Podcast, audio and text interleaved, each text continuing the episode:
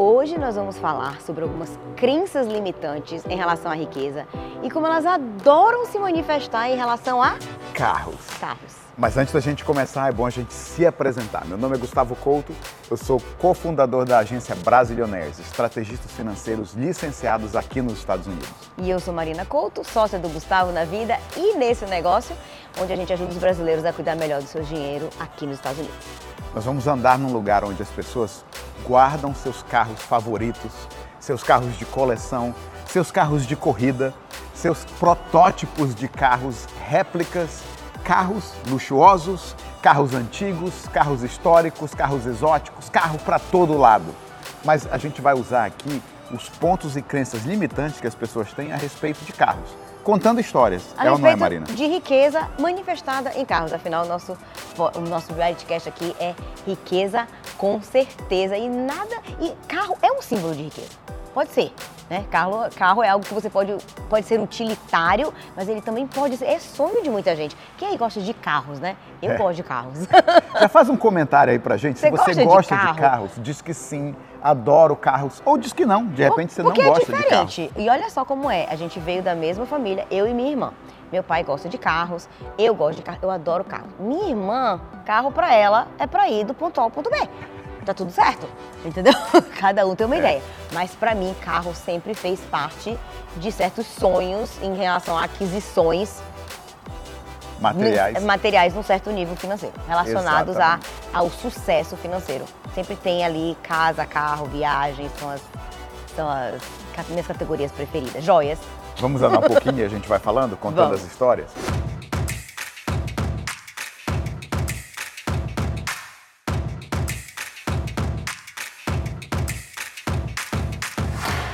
Primeira história que eu quero contar para vocês é a minha, a minha própria história. Quando eu era criança, carro bacana, carro novo. Olha só esse carro que top que é.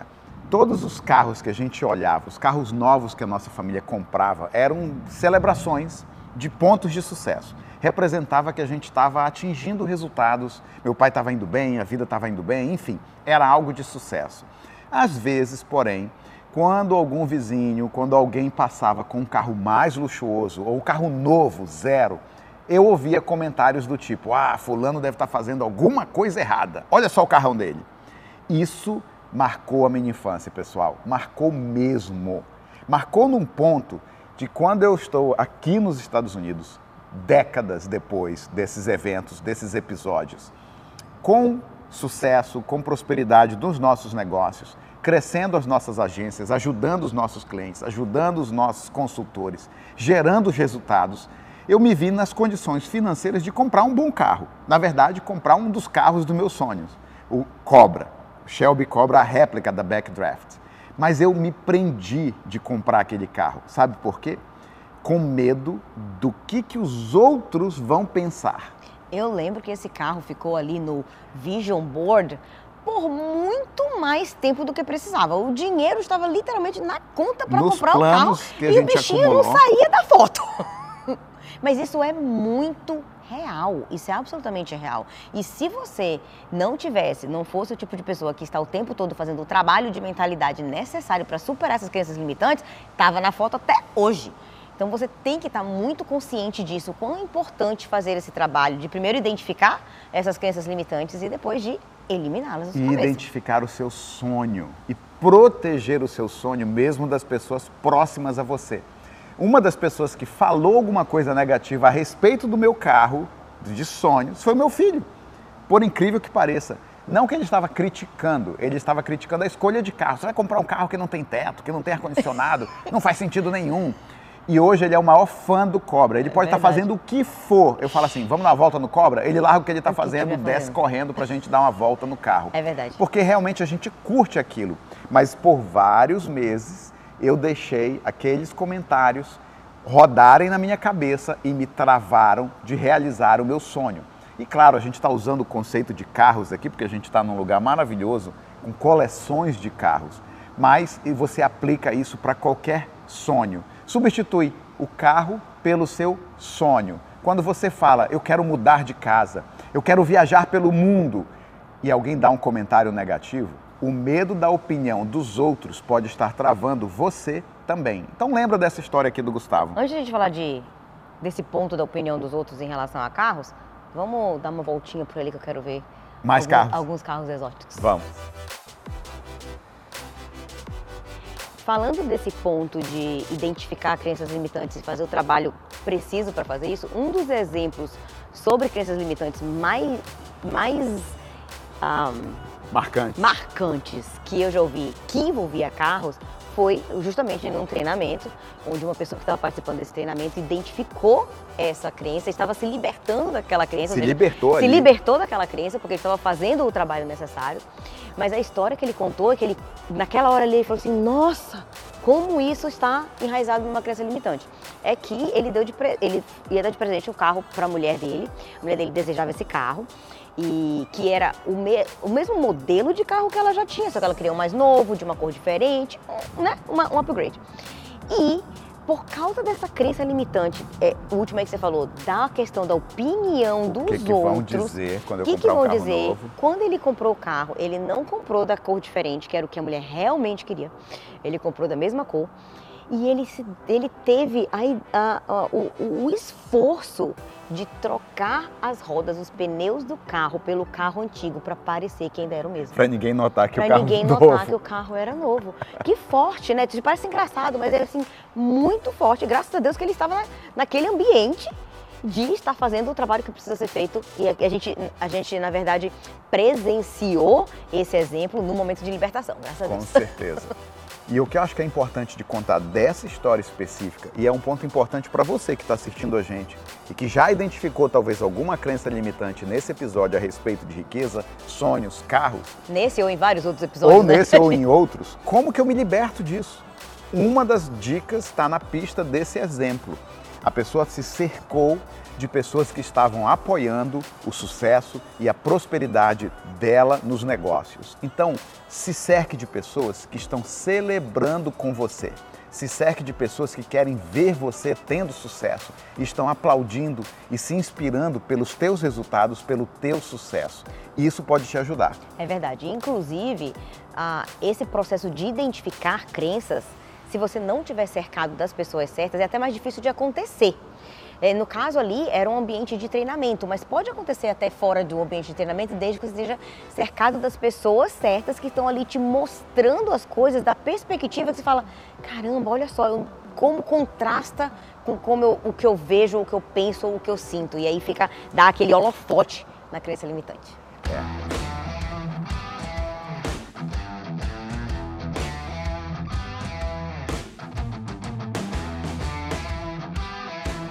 Eu tenho vários favoritos. Qual é o teu favorito? Do, do que eu vi até agora, nenhum acho que é o meu favorito. Nem aquela Lamborghini linda na Eu entrada? não gosto de Lamborghini. Não? Hum. Não conta pra nenhum dos aficionados de Lamborghini. dos- Eu não gosto de O Lamborghini. meu favorito está lá. Um, dois está lá e acho que tem um outro aqui atrás. Eu vou mostrar para vocês. Tá, vamos lá. Os meus favoritos. Esse aqui é um dos meus favoritos. Um, dois, Ford GT40. Eu não sei que ano é, mas eu acho esse carro um absurdo de diferente. Totalmente diferente. Claro que deve ser um absurdo de cavalo, de horsepower, força bruta e controle zero. eu não sei como é Igual o dirigir. seu Cobra. Mas ele deve ser assim, é o upgrade do Cobra, é ou esse aqui, Você acha que ele fica que no tá chão um pouco mais do que o Cobra? talvez sim, Hum. mas é, enfim, é lindo. Não interessa se ele fica no chão ou não, é lindo, é diferenciado. Um dia eu vou com- começar a comprar uns antigos assim, Marina. Não tá a minha cara esse Calhambeck? Pô, tá a minha cara. Claro que isso não é um Calhambeck qualquer, isso aqui é um Cadillac. Porque, antes de mais nada, 1940 Cadillac. onde é que... 60 Qual é a parte desse carro que você acha que merece que ele se chame de Calhambeck? Porque ele é velho. É um carro antigo, é. Calhambeck não é só antigo, Calhambeck é, é calha uns pedaços, é um negócio... Sabe aquela música? Meu Sei lá, todo você- bibi, Quero pilotar meu. Biririri.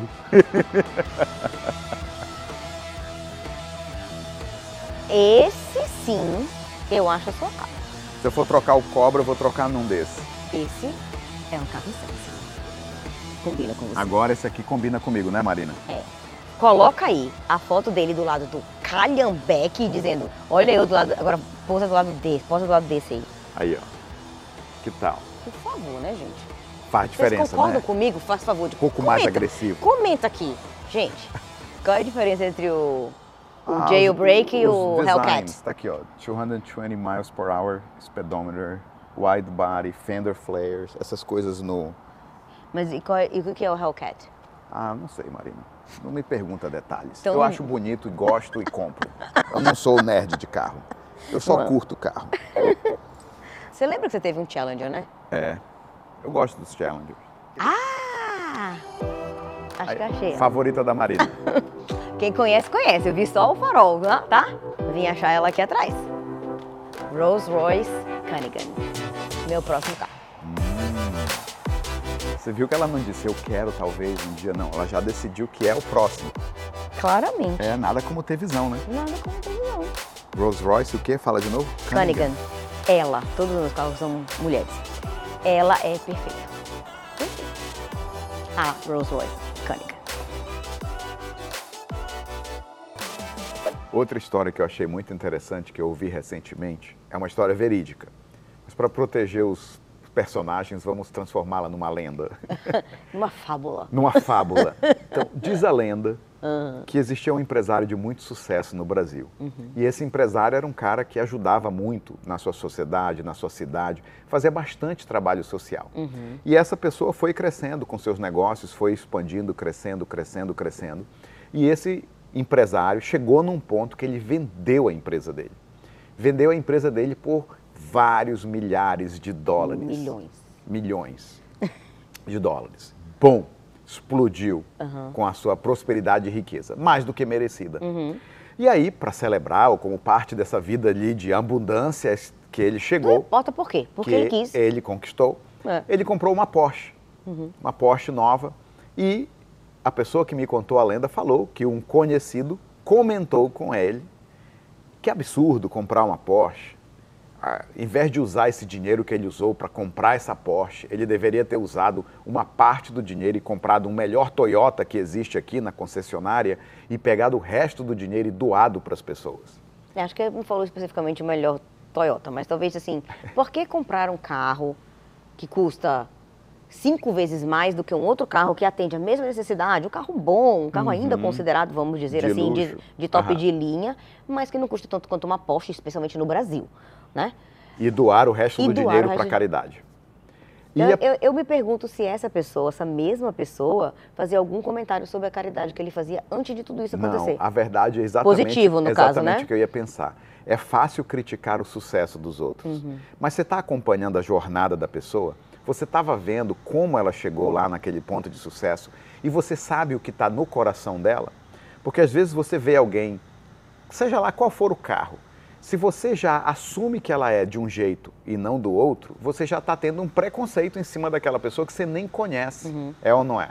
Às vezes você vê alguém passando numa Ferrari, a pessoa te cortou na estrada ou pegou a tua vaga na garagem e tu já se estressa porque é uma Ferrari.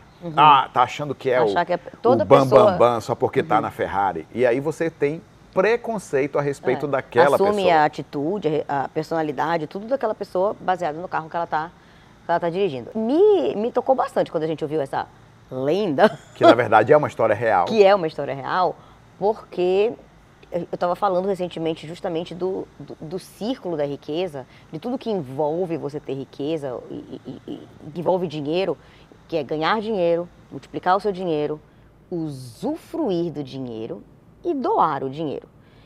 Nenhum deles é mais importante do que o outro. Todos são importantes para você estar num ciclo equilibrado de riqueza.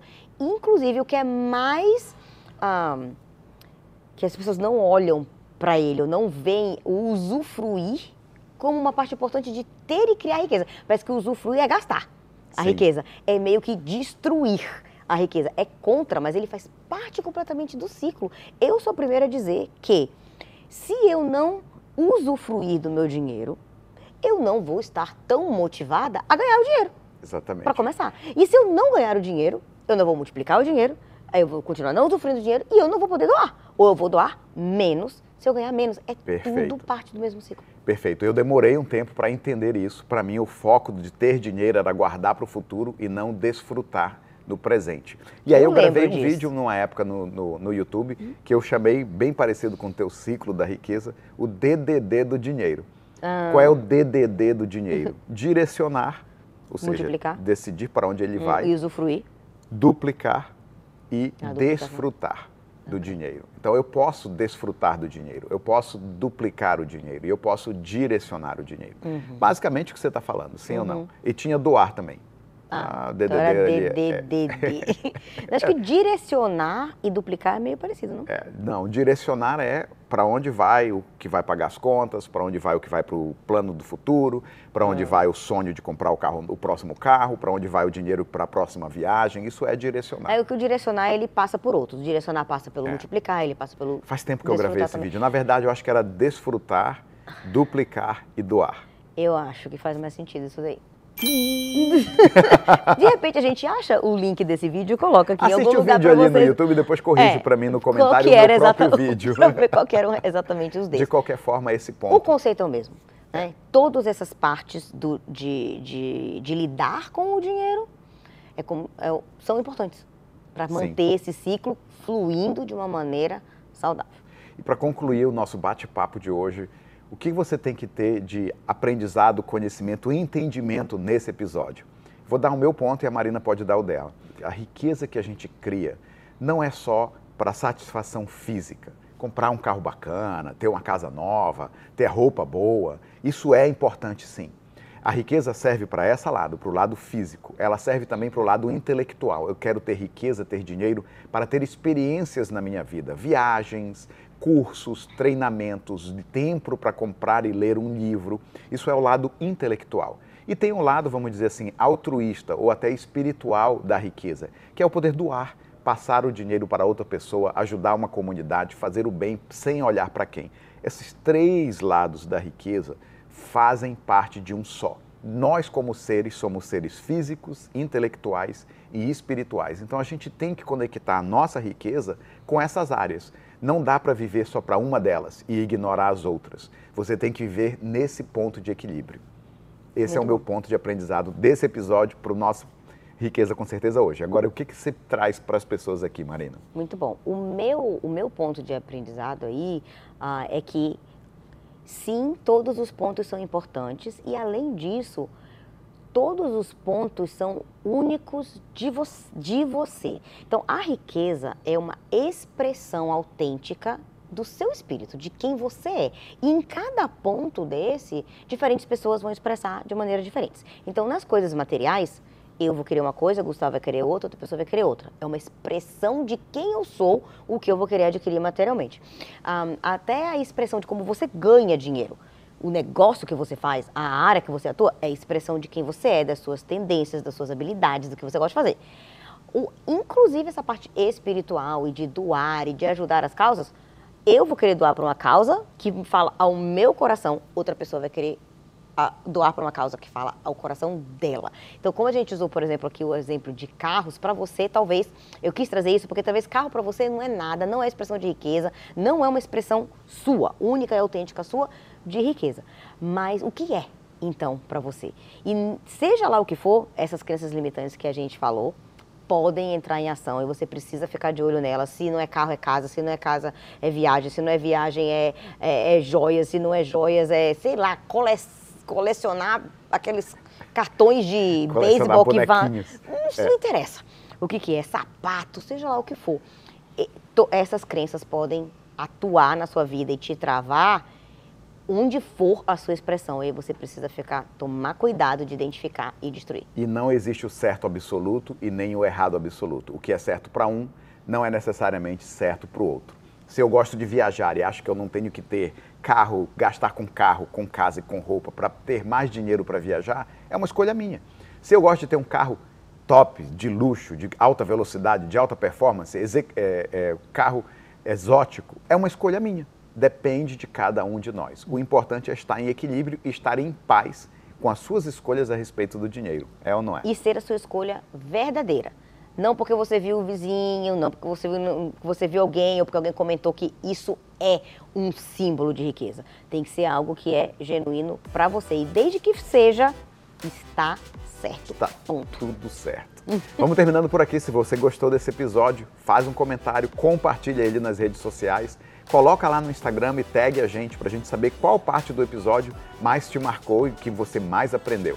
Vamos terminando nessa? Vamos terminando por, a... por aqui. Até o próximo episódio. Tchau.